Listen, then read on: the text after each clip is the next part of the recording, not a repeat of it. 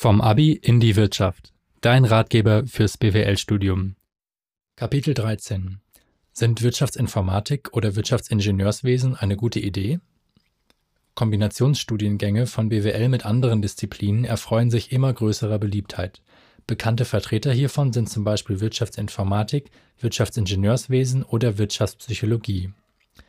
Während sich die Zahl der erfolgreich abgeschlossenen BWL-Studiengänge zwischen 2010 und 2019 um 45 Prozent gesteigert hat, lag diese Steigerung bei Wirtschaftsinformatik bei 59 Prozent und bei Wirtschaftsingenieurswesen sogar bei 277 Prozent.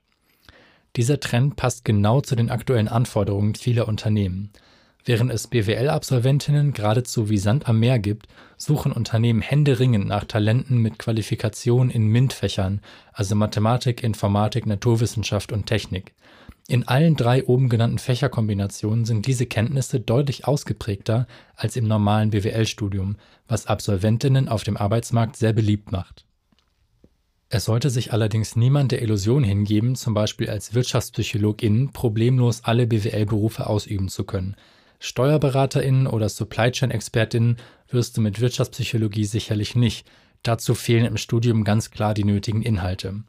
In diesem Fall ginge dein Weg wahrscheinlich eher in Richtung Personalabteilung, Marketing, Organisationsentwicklung oder Arbeitsplatzgestaltung. Gleiches gilt für WirtschaftsingenieurInnen oder WirtschaftsinformatikerInnen.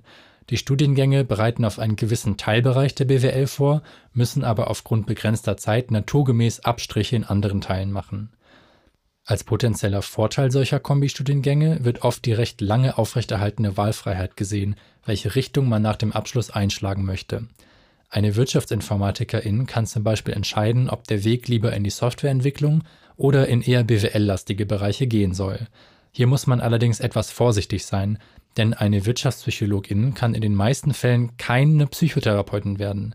Und auch eine Wirtschaftsingenieurin mit wirtschaftlichem Schwerpunkt wird im Ingenieursbereich dann immer den vollen Ingenieurinnen unterlegen sein. Die Kehrseite von ich kann in beiden Bereichen arbeiten ist also ein ich bin in keinem Bereich herausragend.